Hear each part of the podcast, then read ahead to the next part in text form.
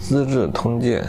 资治通鉴》是司马光在宋朝的时候主持编修的一部历史巨作。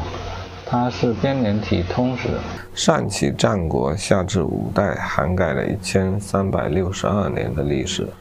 它在艺术上有很高的成就，它的行文生动优美，结构严谨，尤其长于叙事，记述的如赤壁之战、淝水之战、三家分晋等等，周详完备，绘声绘色，是脍炙人口的优秀文学作品。但如其书名《资治通鉴》，大意是以历史为镜子，了解历史上的治乱得失，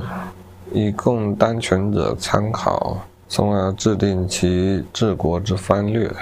这一点主要目的，我倒认为它是不合适的。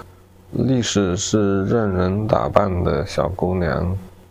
编修此书的时候，已经经过了司马光的一系列整理跟扭曲，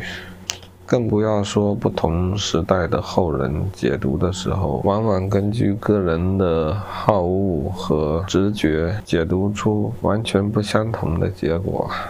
因此，以这样的历史来资治的话，对比于从星象或者占卜中得到自己想要的结论。看起来并没有什么实质上的不同，因此，因此本书的价值更在于其文学性、艺术性，或许也有一些呃小心翼翼的取舍可以得到的历史文献价值。那种在故纸堆里圈圈点点，便觉得自己已经看透了历史的走向。